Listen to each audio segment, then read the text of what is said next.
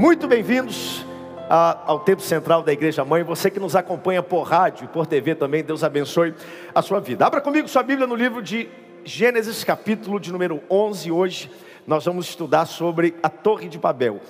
Eu estava com vontade já de fazer a Santa Ceia direto, porque o clima está tão gostoso. Então, eu vou, eu vou enxugar um pouco a lição. Hoje vou falar menos tempo, nós vamos já daqui a pouco mergulhar na Santa Ceia. Mas eu quero convidar você a adorar, a glorificar. Não deixe essa chama se apagar, não. Essa presença de Deus aqui no nosso meio. Você é livre para adorar e glorificar a Deus. E nós vamos hoje estudar um dos acontecimentos que, junto com o dilúvio, embora a Bíblia fale muito pouco, e a nossa leitura hoje em classe é de nove versículos, são nove versículos, mas eles trazem é, uma profundidade de informações extraordinárias, e eu quero ler com você, bem forte, compassadamente, eu vou ler o primeiro versículo, você vai ler aí do seu lugar, na sua Bíblia, o segundo versículo, Quantos trouxeram a Bíblia? Ou você está com a sua Bíblia ou com seu celular? Levante assim para a gente dar uma olhadinha. Olha só, vou pedir a boas novas que mostra aí, voando, me seguindo. Olha só, quanta gente com a Bíblia.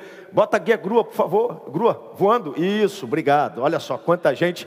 Diga bem forte, guiados pela Bíblia e pelo Espírito Santo. Então pegue sua Bíblia, Gênesis capítulo 11, versículo de número 1. Ora, em toda a terra havia apenas uma linguagem e uma só maneira de falar.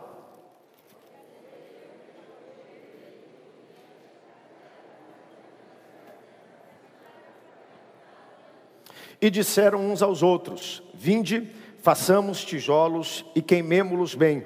E os tijolos ser, servilhão como pedra e o betume como argamassa.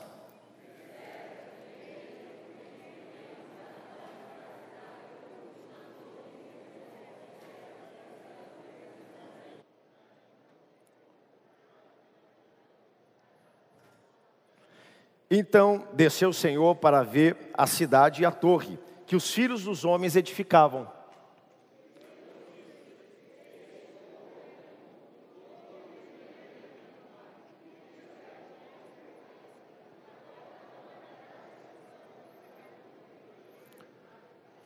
Vinde, desçamos e confundamos ali a sua linguagem, para que um não entenda a linguagem do outro.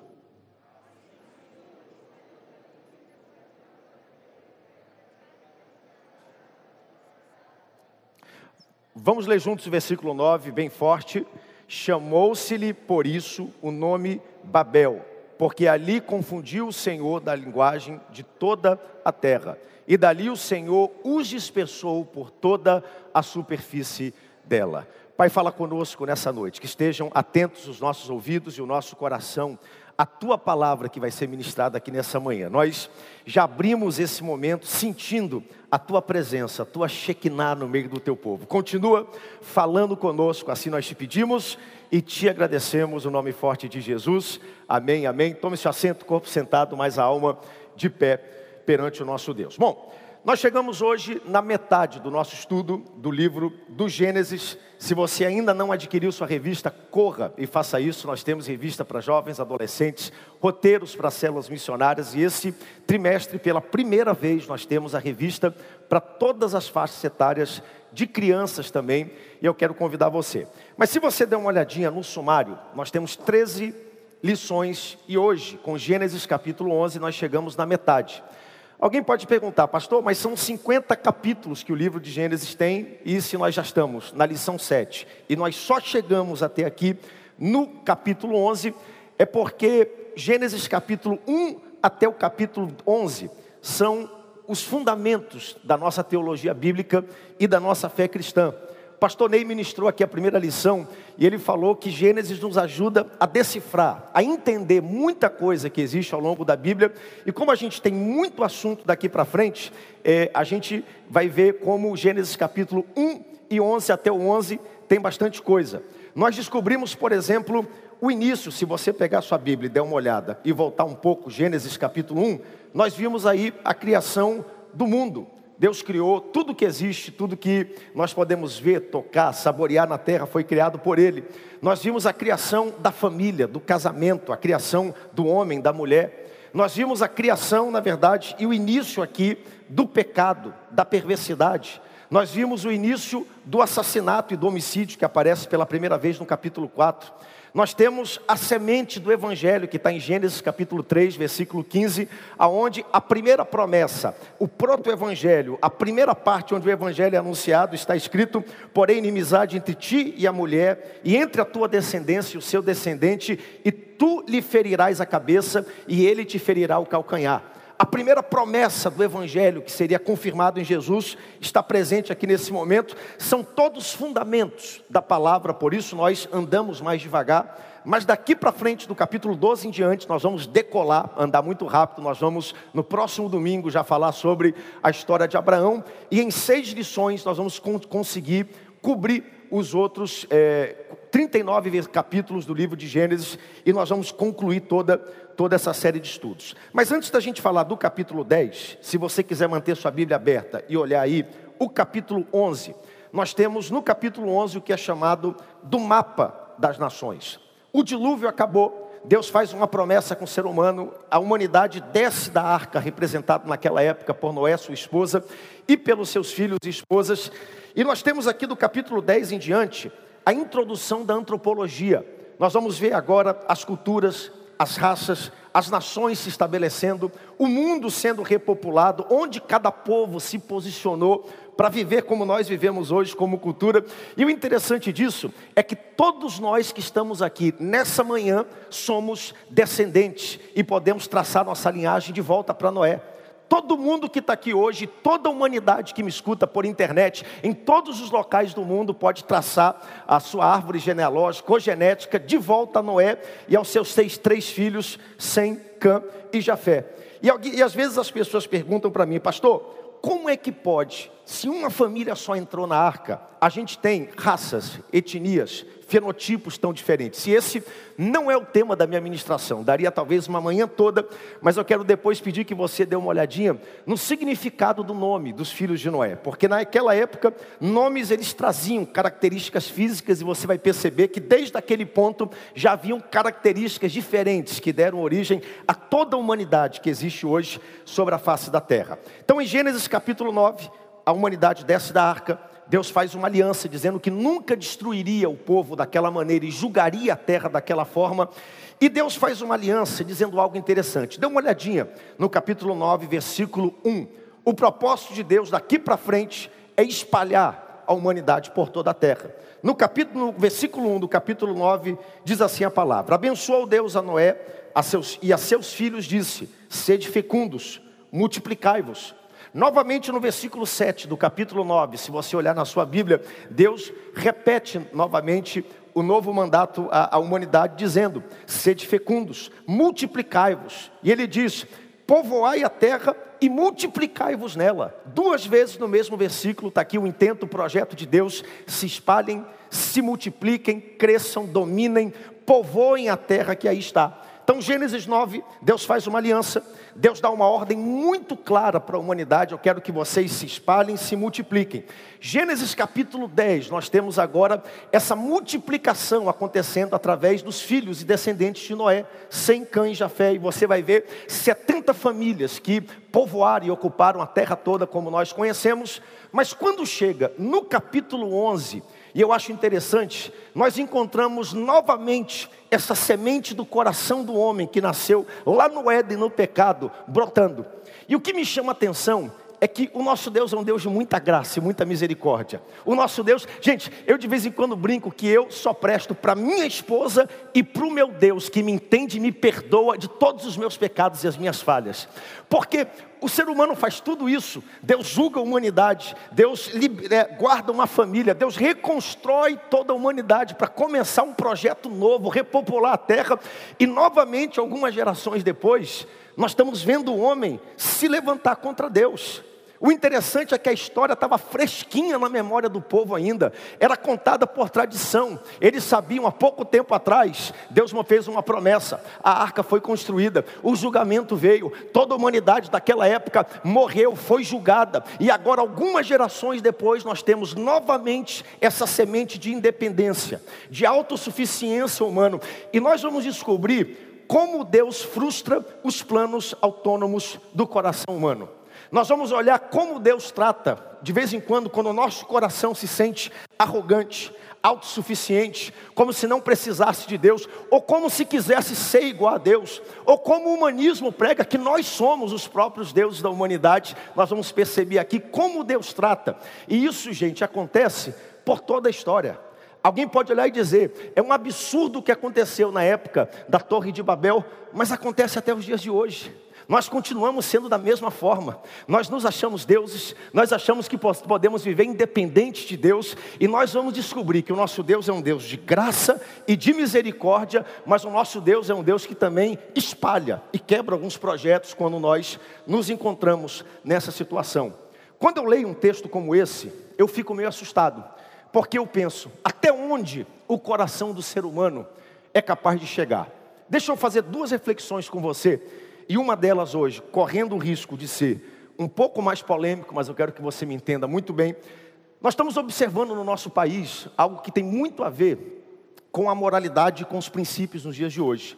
Por exemplo, esse ano vai ser um ano de decisão de governantes, e nós temos um dos governantes que está aí proposto e muito bem cotado, que há pouquíssimo tempo atrás foi investigado, foi julgado e foi condenado. Não estou aqui fazendo proselitismo a favor de ninguém, são fatos, mas por alguma razão isso, esse homem foi absolvido e 40% dos brasileiros entendem que ele está apto e pode governar a nossa nação. Eu fico vendo as coisas às vezes e pergunto: aonde está o senso de moralidade e do que é óbvio no nosso país? Eu pergunto: se você, cidadão comum, fizesse a mesma coisa, será que você teria tanta leniência assim das leis e da justiça? Se você, cidadão comum, falhasse dessa maneira, será que nós teríamos toda essa bondade para poder fazer? Nós vimos na televisão esses dias agora, aquele congolês, vocês viram lá no Rio de Janeiro? Que coisa absurda. Um rapaz, eu não estou aqui entrando no mérito, ele fez alguma coisa errada, mas aí uma pessoa agride, depois chega uma outra pessoa, agride novamente, depois outra pessoa chega e agride novamente, e eu fico olhando, não faz sentido para mim como é que essas coisas podem acontecer, e eu não consigo entender como a história, como o ser humano escreve às vezes a sua jornada, mas quando eu leio a Bíblia, tudo faz sentido, porque a Bíblia traz luz sobre situações incompreensíveis do nosso cotidiano. É por isso que o salmista diz: Lâmpada para os meus pés é a tua palavra e luz para o meu caminho. Quando eu não consigo entender, decifrar o que está ao meu redor, a Bíblia, a história bíblica, a narrativa bíblica começa a me ensinar. E a história de hoje da Torre de Babel talvez ilumine nossos pensamentos. A história de hoje talvez exorte o nosso presente para que nós possamos tomar decisões certas e inspire o nosso futuro para que nós possamos andar com com Deus, de mãos dadas com Deus, e jamais achando que você pode fazer algo à parte, o autossuficiente daquilo que Deus, daquilo que Deus faz. Então, quando a gente olha a história, dê uma olhadinha aí, Gênesis capítulo, é, o capítulo 11, versículo 1. E eu hoje vou correr, porque são só nove versículos, então eu vou falar sobre todos os pontos, mas vou correr os versículos por ordem cronológica. Versículo 1. Ora, em toda a terra havia apenas uma linguagem e uma só maneira de falar. O que, que a Bíblia está dizendo? Todos falavam o mesmo idioma, todos aparentemente pensavam igual, queriam a mesma coisa. Esse é ou não é o clamor da nossa geração hoje? Que todos falem a mesma linguagem, que todos pensem do mesmo jeito. Não é isso que se diz hoje? Por que, que direita e esquerda não pensam igual e não conversam? Por que, que ricos e pobres não sentam na mesa e se entendem? Por que, que negros e brancos criam toda essa questão? Esse é o clamor que existe hoje no coração de muita gente. Isso, antigamente, era algo muito é, é, é, subliminar, algo muito embaixo dos panos. Hoje é subversivo, hoje é algo direto na nossa frente. Eu lembro que quando eu era criança, e eu sempre gostei muito de música, teve é, é, aquele disco, vocês lembram um disco que foi feito em inglês? We Are the World, que era um, para salvar a Amazônia, um negócio que tinha, e aí todo mundo se juntava, e aí a, a, moral disso é que não existe planeta de um, planeta de outro, que tudo é igual. Aí depois veio o John Lennon e compôs uma música muito conhecida chamada Imagine. Imagine. Imagine só um mundo onde não tem rico e pobre. Imagine só um mundo onde não tem injustiça. E aí ele entra em umas coisas interessantes. Imagine um mundo onde não há céu, onde não há inferno, onde todos são iguais. E alguém pode pensar, imagine, não precisa imaginar. Em Gênesis capítulo 11, nós já temos uma tentativa do ser humano de tentar promover isso, e nós vamos ver como é que isso terminou. Versículo 2: Sucedeu que partindo eles do Oriente, deram com uma planície na terra de Siná e habitaram ali. Terra de Siná, essa planície é onde atualmente hoje está o Iraque. Se você quiser olhar e dar uma olhadinha, tem uma planície muito grande até hoje, e lá se estabeleceu o que nós conhecemos como Babilônia, que mais na frente você vai ver em toda a história e na narrativa bíblica como é descrita, mas aqui na Babilônia, e aqui no nosso ponto de número 3, do item 1, fala um pouco sobre o que é a Babilônia. E por toda a história bíblica, Babilônia é um local de corrupção, rebeldia, orgulho, confusão, no livro de Apocalipse, a Bíblia se relata a Babilônia como uma prostituta e a Jerusalém como a noiva de Deus. E Babel se estabeleceu dentro dessa região que nós conhecemos como Babilônia. No capítulo anterior, capítulo 10, você vai dar uma olhadinha, tem alguns versículos sobre um homem chamado Nimrod. Se você quiser olhar depois, leia. A Bíblia fala que ele era um caçador poderoso e esse homem, ele decide desafiar Deus. O nome Nimrod significa rebelde. Diga comigo, rebelde. Não é aquela, aquele seriado do SBT de rebelde sem causa, de quem não tem causa para ser rebelde. Esse homem aqui, Nimrod, é um homem que tem uma causa, ele tem algo especial e ele deseja unir o povo todo contra Deus. E ele decide ser igual a Deus, tão forte como Deus. Será que essa narrativa aparece com uma outra narrativa que nós já vimos no livro do Gênesis? Quando a serpente chega lá dentro do jardim com Eva e pergunta para Eva: Eva, é isso mesmo que Deus disse? Por que, que Deus teria medo de te dar um pouco do conhecimento do bem e do mal? Será que Deus tem medo que tu conheças, que tu sejas como Ele? E com a mesma narrativa agora, Nimrod, que significa rebelde, ele aparece, e a ideia dele é: vamos ser igual a Deus. Vamos tentar ser tão fortes como Deus, desafiar Deus. E aí ele começa a construir uma torre, e é importante a gente entender, porque muita gente acha que a torre chegaria até o próprio céu, e nós sabemos que isso é impossível, até porque Deus não está nesse céu atmosférico que nós conhecemos aqui. Lembra da história do João e do pé de feijão? Que ele planta feijão, aí o pé de feijão sobe, aí o João chega no céu, aí tem lá um castelo, que ele encontra um gigante, aquela história toda. Não é isso. O que Nimrod está dizendo é: nós queremos fazer para nós um nome. Nós queremos construir um altar, na verdade, um local de adoração. E muitos pensam, e eu acredito isso, que isso aqui é o início do que nós conhecemos hoje como as ciências e as religiões da astrologia, do horóscopo, para alguém que quisesse olhar de cima e adorar as estrelas, buscar as estrelas, como se quem dissesse: Nós não precisamos de Deus, nós não precisamos da direção de Deus. Nossos pais disseram que há um Deus, criador de todas as coisas, mas nós não queremos, nós queremos seguir o nosso próprio caminho, nós queremos olhar, decifrar as estrelas, e esse é o caminho que esse homem Nimrod decide trilhar. E o pastor Ney falou aqui na primeira lição, eu acho importante, gente. Deus é Deus Todo-Poderoso, Senhor da criação. Nós não temos árvore, não temos nada, não temos água, não temos animais, não temos nem estrelas, por quê? Porque a estrela é criatura feita por um Criador maior do que a estrela, e Deus merece essa adoração. Mas nós vemos aqui o ser humano novamente, novamente, na história da Torre de Babel, tentando provar o seu nome, tentando levantar um local e um altar. E neste lugar, versículo 3, olha o que ele diz: Disseram uns aos outros: Vinde, façamos tijolos e queimemo-los. Os tijolos servirão de pedra e o betume de argamassa. E o versículo 4, que é o principal versículo de hoje, e disseram uns a eles, e aqui é o nosso texto auro, disseram: Vinde, edifiquemos para nós uma cidade, uma torre, cujo topo chegue até os céus, e tornemos-nos célebres, e tornemos célebre o nosso nome, para que não sejamos espalhados por toda, por toda a terra. Esse ponto 4 aqui, ele é um ponto surpreendente, porque ele vai falar sobre ajuntar-se em vez de se espalhar, que foi o mandamento de Deus.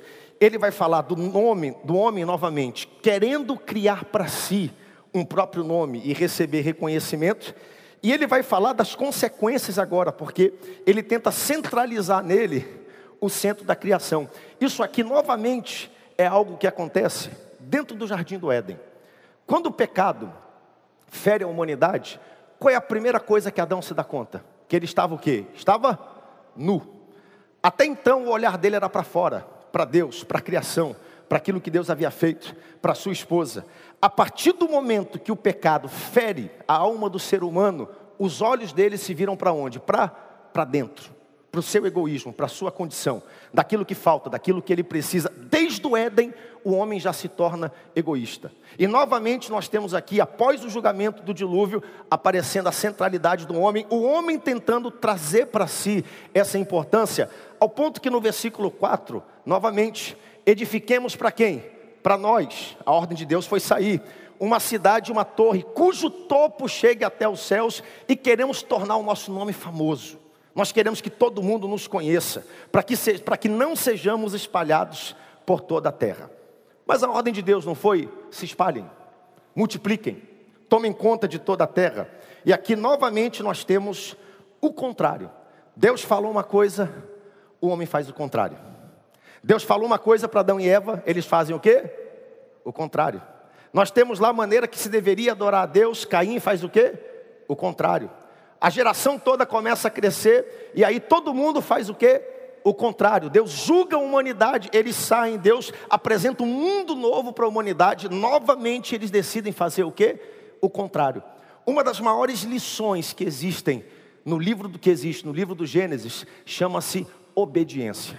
Se nós pudermos resumir muito do que a gente estudou, de Gênesis capítulo 1 até o capítulo 11, é que vale a pena obedecer a Deus. Escute isso e guarde no seu coração. Tudo que você construir na autossuficiência e na desobediência pode até subir, ficar grande, mas um dia vai cair por terra. Mas tudo que você construir na obediência de Deus, Ele vai promover, vai ordenar suas bênçãos e vai dar crescimento. Obediência.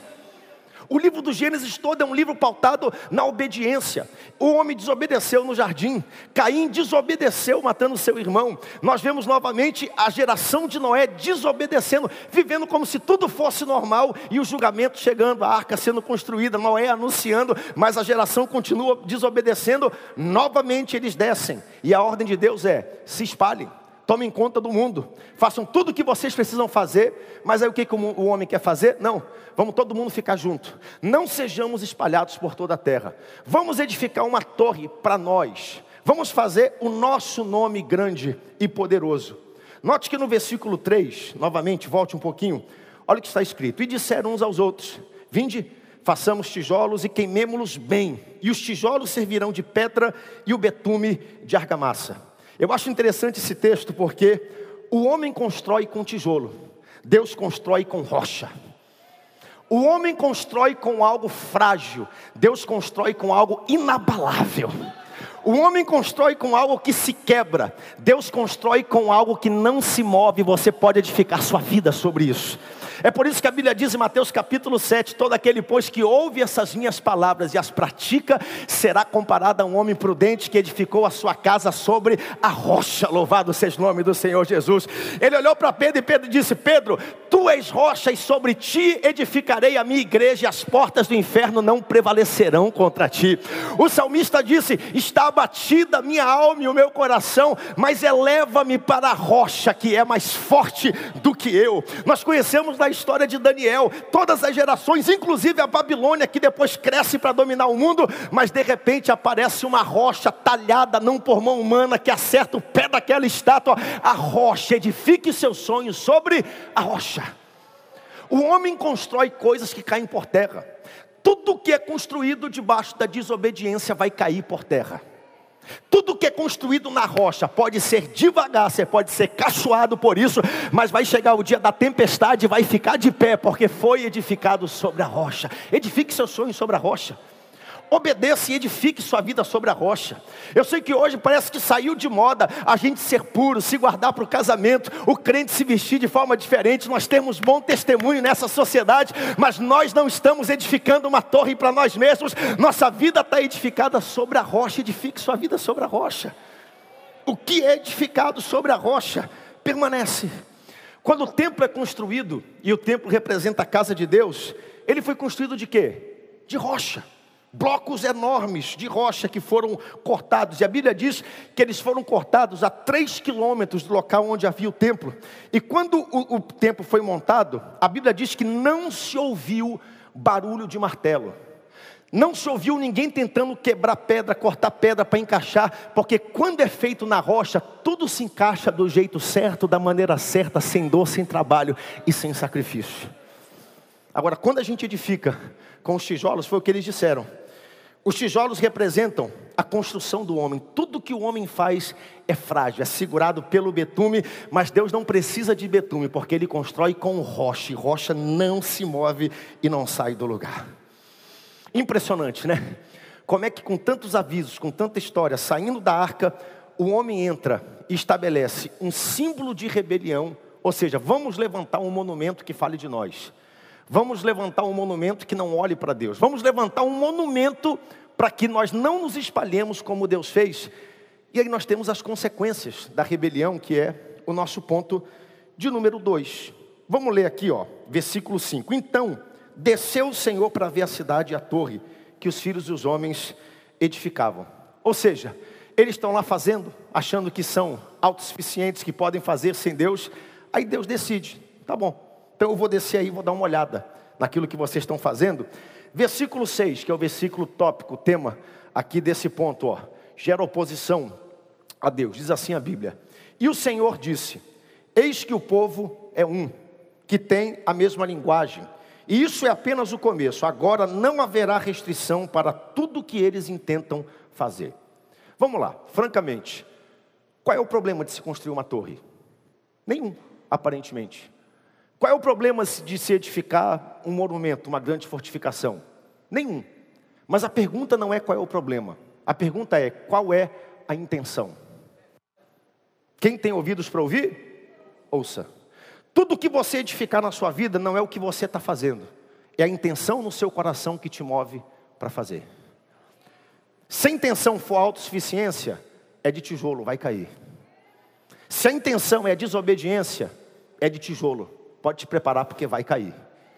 Se a intenção é aparecer, fazer para si um nome, Deus pode até entrar e confundir tudo para que não dê certo. Agora, se a intenção é servir a Deus e glorificar o nome dEle, então pode ter certeza que vai dar certo. Se a intenção é obedecer, e gente, obedecer não é algo ruim, não. A gente obedece, Deus te abençoa, abençoa seu casamento, abençoa sua família, abençoa suas finanças. Se a intenção do seu coração é obedecer, vá para a cama, durma tranquilo, que pode vir a ventania que for, no outro dia vai estar tá lá, porque foi edificado sobre obediência e sobre a rocha. Qual é a intenção? Hein? Por quê? Eu acho interessante porque a pergunta não é essa, qual é a intenção? Por que, que Deus interfere nessa história? Deus interfere porque Deus está vendo de longe e Deus está dizendo: vai dar desastre, vai dar errado o que eles estão fazendo. Olha a história sendo reescrita da desobediência de novo, da autossuficiência de novo. E Deus, porque é amoroso e fez um pacto com Noé pouco antes, que não destruiria o mundo novamente, continua agindo com graça e misericórdia. Oh Deus bondoso é esse Deus que nós servimos. O Deus do Antigo Testamento, que eu estou pregando aqui, não é o Deus da nova aliança, não, do Antigo Testamento. Deus está olhando tudo, dizendo: vai dar desastre, vai dar ruim, como a gente diz, vai dar problema, vai dar perda total. Então eu vou ter que interferir, por graça, por amor, vou ter que fazer alguma coisa no meio dessa situação, por quê? Porque o homem está querendo ser igual a eu novamente. O homem está querendo quebrar cara, o homem está querendo perder o seu tempo, e a mesma coisa a gente acontece hoje. Muita gente querendo chegar a Deus por obras, pela religião, por um espírito de religiosidade, seguindo a lei, e é por isso que Jesus apareceu e disse: Eu sou o caminho, a verdade e a vida. É por isso que ele disse: Sem mim nada podeis fazer, disse o Senhor Jesus no livro de João. Porque tudo que nós tentamos fazer fora, e nós vamos daqui a pouco participar do corpo, do cálice, do sangue, do pão, celebrando isso, que Jesus é o caminho. Meu tempo está correndo. As consequências da rebelião, por último, como sempre, atrai o quê? O que está escrito aqui? Juízo. Novamente, Deus, para não ter que julgar um, homem com uma mão pesada, então vou fazer algo. Eu vou quebrar esse plano, vou confundir esses homens. E olha o que diz o versículo, versículo 7. Vinde, e aí novamente, quando ele fala vinde, Pai, Filho e Espírito Santo. Várias vezes até aqui você vai ver Pai, Filho e Espírito Santo trabalhando juntos. Um apontando para o outro, um glorificando o outro, um afirmando o outro, um completando a obra do outro. E isso continua por toda a Bíblia. Jesus é batizado, o Espírito Santo aparece, o Pai disse: Esse é o meu filho, nele eu me comprazo. Aí o filho termina a sua missão em assunto aos céus, o Espírito Santo desce, o filho fala de fora para dentro, o Espírito Santo fala de dentro para fora. Nós temos essa ação acontecendo dos três o tempo todo, que está aqui no finalzinho, ó, um indício da trindade, mas no versículo 7, vinde desçamos e confundamos ali a sua linguagem, para que não se entenda a linguagem do outro. Deu para entender o que está acontecendo aqui? Vamos confundir a linguagem, ou seja, um vai pedir um idioma, o outro vai responder em espanhol, o outro vai responder em japonês, o outro vai responder no outro idioma. Eles não conseguiam mais daquele ponto em diante se comunicar, articular aquele grande empreendimento e aquela obra. E diz o versículo 8: daí para frente, de start, o Senhor os dispersou dali pela superfície da terra e cessaram de edificar aquela cidade. Daqui para frente, Deus diz: Eu vou cumprir o meu plano e o meu propósito. Eu vou desorganizar, eu vou desbaratar isso que eles estão fazendo. E daqui para frente, como diz o versículo de número 8, eles vão se espalhar pela terra e vão parar de edificar essa cidade. Gente, quando Deus diz uma coisa e nós fazemos diferente, o resultado sempre será triste. O comentarista da lição colocou algo que eu achei muito interessante, muito pertinente. Romanos capítulo 8, versículo 31. Se Deus é por nós, hein? Se Deus é por nós, agora a recíproca também é verdadeira. Se Deus é contra nós, quem poderá nos salvar? Hein? Se Deus é contra você, quem poderá te ajudar? Pastor, como é que Deus fica contra mim? Não é Deus que fica contra mim, é eu que me coloco contra Deus. Porque Deus não tem prazer em ficar contra mim. Mas o coração do ser humano é assim. Parece que ele ama o tempo todo se colocar contra contra Deus. E Deus vai agindo com graça, com misericórdia, com amor na sua jornada. O que, que ele faz? Ele confunde os idiomas dali para frente. Ele cumpre o seu propósito que está em Gênesis capítulo 1, capítulo 9, versículo 1 e 7. Se espalhem e se multipliquem. Porque em última instância, o plano de Deus sempre vai se cumprir. Sempre vai se cumprir. Passará o céu, passará a terra, mas a minha palavra não passará sem que se cumpra, diz o Senhor. Reinos se levantam e caem, mas a palavra do Senhor permanece para sempre. Você pode ter consolo nisso nessa manhã? Qual foi a palavra que Deus liberou ao seu coração? Ela vai permanecer. Ela vai permanecer. O ambiente pode estar confuso, mas no fim da história a palavra dele sempre vai permanecer na tua família, na tua casa, no teu casamento, nos teus projetos, na tua vocação. A palavra do Senhor sempre vai prevalecer. Foi o que aconteceu aqui. O homem fez, o homem pintou, o homem bordou, se achou que poderia construir um, um altar para chegar perto de Deus, e Deus foi deixando, deixando. Chegou o um momento que Deus falou: vai dar ruim, ele vai quebrar a cara novamente. Eu vou descer, vou confundir. De vez em quando tem coisas que Deus desarticula e confunde na nossa vida. Ao invés de você reclamar, tinha que dar culto de ação de graça, glorificar, celebrar o Senhor, porque Ele está cuidando de você. Porque em última instância, o projeto dele vai se cumprir. Foi o que aconteceu. Ele confundiu aquela obra parou, aquele povo teve que se espalhar. E aí, para fechar nossa lição, devido ao tempo, ainda tenho 15 minutos, mas vou terminar mais cedo hoje. Tem na página 40, deixa eu ver aqui, quero rapidinho que você olhe comigo, na sua lição. Página 45, dê uma olhadinha, dê uma olhadinha. Ponto 3, e aí temos o subtópico 1, somos uma só raça. Eu quero terminar com dois pensamentos que eu acho interessantes nessa manhã. Olha o que diz aí o parágrafo do ponto 1, página 45. Somos uma só raça, está aí Gênesis capítulo 11, é, capítulo 11, versículo 6.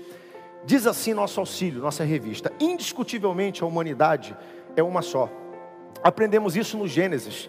Todos descendem de Adão e Eva e posteriormente da família de Noé, ok? Não há raças superiores, não há mais é, nada mais tolo e afrontoso aos olhos de Deus do que esse desejo de supremacia de alguns povos que se imporem sobre outros achando que são melhores ou oriundos de uma cepa superior. Deus ridiculariza e joga por terra o orgulho humano. Apenas Ele e mais ninguém pode promover a verdadeira união entre os homens. Ele usa uma frase de um comentarista que diz assim: Aquilo que a humanidade não pôde realizar através das suas torres de orgulho, Jesus Cristo, ao morrer na cruz do Calvário, em ato de humilhação, fez pela minha vida e pela sua vida. Quando eu falei no começo que o anseio da nossa geração é que tudo se junte, por mais que o homem tente, ele nunca vai conseguir. Por mais que o homem tente levantar monumentos e organizações que promovam tudo isso, não quero aqui jogar água no seu café, mas o homem nunca, nunca vai conseguir. Porque o coração do homem é enganoso, é orgulhoso. O tempo todo vai acontecer isso. O que, que Deus faz? É uma maldição. Ele diz: Olha, eu vou confundir a língua e os idiomas. Mas eu estava hoje de manhã lendo no meu comentário bíblico e eu nunca olhei esse texto dessa forma. O que Deus fez em Gênesis capítulo 11, ele restaura em Atos capítulo 2. Porque a Bíblia diz: E estavam todos reunidos no mesmo lugar, quando de repente ouviu-se do céu um som de um vento impetuoso. E línguas, é línguas como de fogo, pousaram sobre a cabeça de todos que estavam lá e encheram toda a casa.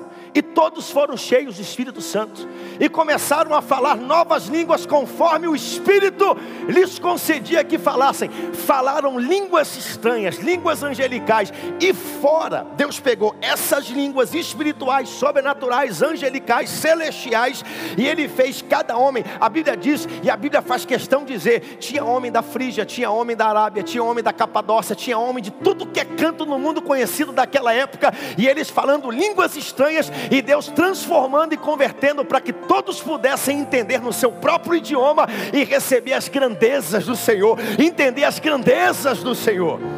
Aquilo que o homem tentou fazer sozinho, em Gênesis capítulo 11, Deus começa a fazer possível através de Atos capítulo 2, através da obra do teu Espírito Santo. Aquele poder de união que pode ser usado para o bem, e o homem nunca vai conseguir Nunca vai conseguir. Sempre vai ter politicagem, sempre vai ter briga de poder. Sempre um vai achar que é melhor do que o outro. Sempre um vai querer fazer o um nome acima do outro, como aconteceu aqui com o Nirod. Se até com Deus ele quis fazer isso, imagina com outro ser humano.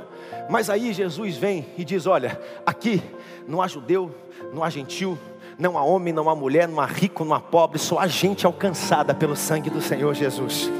O Evangelho restaura os. Gente, o que é mais restaurador para a honra da mulher do que o Evangelho. O que, é mais restaurador para a honra? Deus não aprova a escravidão, nunca aprovou. Isso é coisa de homem, tentando se subjugar e achando que é melhor do que o outro. O homem escolheu isso. Ah, pastor, como é que Deus permite? Pois é, o homem pecou e agora ele sofre, colhe as consequências do próprio pecado, não tem a ver com Deus. Mas lembra de, do apóstolo Paulo? Quando em outro lugar ele encontra um escravo fugitivo, lembra qual é o nome do escravo? Alguém lembra? Hein? Onésimo. E ele escreve para Filemão: Filemão, esse homem aqui, ele errou, é um escravo, mas ele encontrou Jesus. E ele é uma bênção. Então, se tu puder, perdoa ele. Se ele te deve alguma coisa, bota na minha conta. E recebe ele como se fosse eu.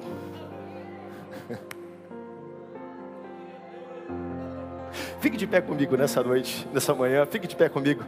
Você vai olhar para três pessoas perto de, você e vai dizer: é melhor obedecer. Diga isso com autoridade: é melhor obedecer a Deus. Senão a casa cai, senão a torre desaba, senão o projeto é confundido, senão não vai para frente. Mas quem obedece a Deus chega no final edificado sobre a rocha. Tem um louvor do David Keelan, tá no tom? Quero ser como criança, te amar pelo que é,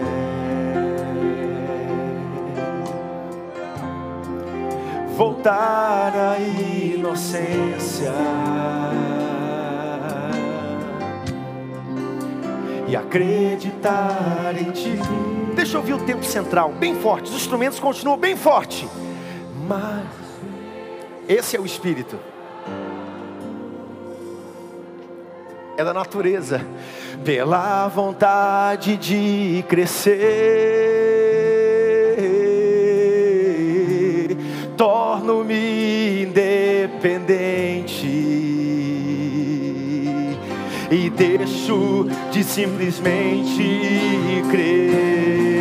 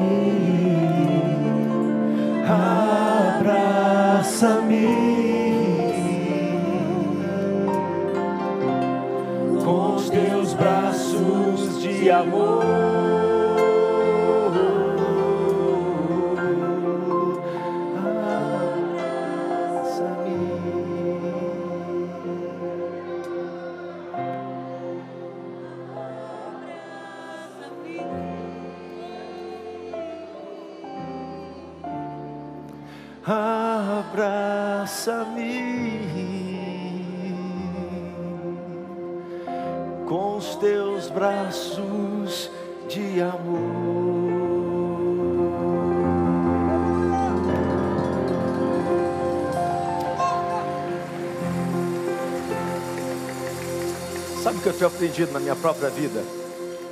Não é fácil. Obedecer às vezes é muito difícil. É muito difícil. Quando você é caluniado, quando você é traído, é muito difícil.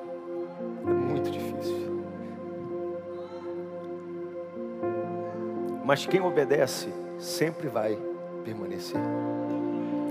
Eu não sei porque eu sinto isso muito forte no meu coração. Existe uma graça de Deus aqui nessa manhã. De gente que chegou aqui tentando tomar a vida nas próprias mãos, o futuro nas próprias mãos. Porque aparentemente você obedeceu, obedeceu, obedeceu e nada aconteceu. Mas no final, o obediente sempre prevalece.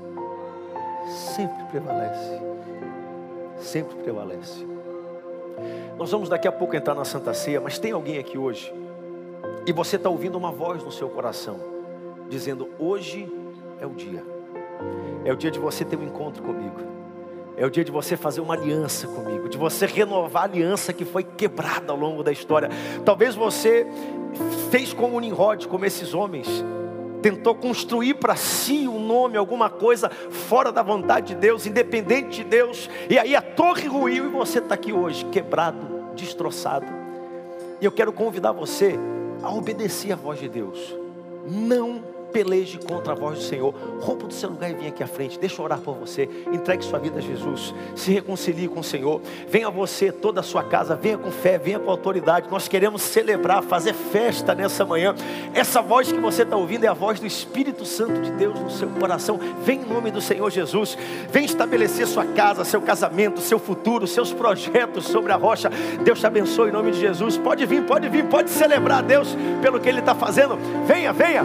Da galeria aqui de baixo, nós queremos orar juntamente com você. Obedeça, receba a voz do Senhor. Hoje é dia de restauração, dia de perdão, dia de aliança, dia de coisas novas que o Senhor vai fazer. Deus te abençoe em nome do Senhor Jesus. Pode vir, Deus te abençoe em nome do Senhor Jesus. Pode vir, venha, venha, nós queremos celebrar, abraçar você. Ele te espera de braços abertos nesse lugar.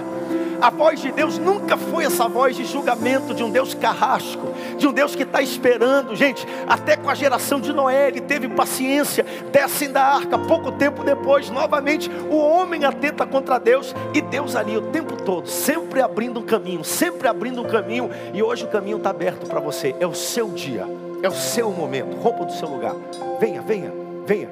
Se você não sente segurança, pede para quem está perto vir junto com você, ele traz você. Isso, venha. Venha com alegria. Eu vou insistir hoje. Eu vou insistir para que você aprenda. Talvez a maior, o maior ato de obediência que você precisa mostrar para Deus seja esse agora. Venha, venha.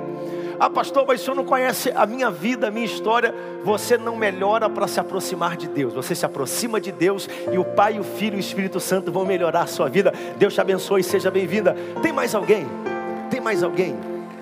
Tem mais alguém? Deus te abençoe em nome de Jesus. Venha, venha, venha, venha, venha, venha, venha, venha, venha. Existe uma graça, o som de cadeias sendo abertas, de correntes sendo quebradas. Vem em nome de Jesus.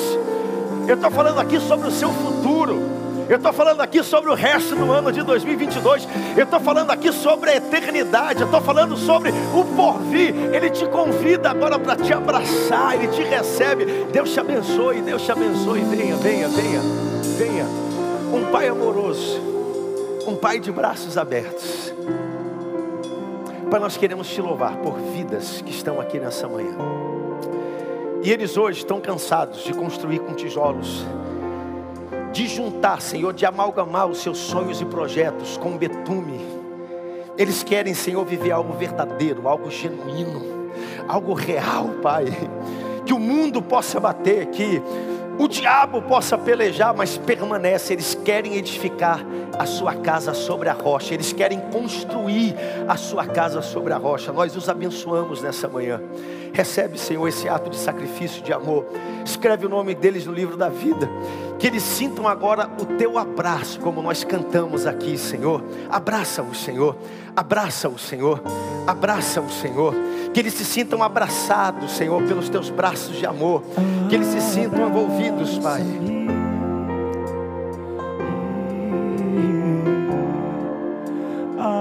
Abraça-me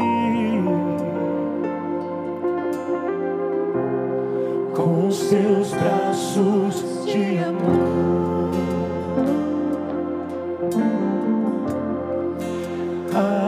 Abraça-me coisa linda. Olha aqui, ó. Aqui. Filma aqui, ó.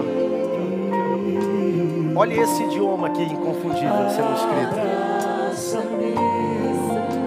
Oh, Jesus. Com os teus braços de amor. Dê um aplauso bem forte ao nosso Deus por vidas preciosas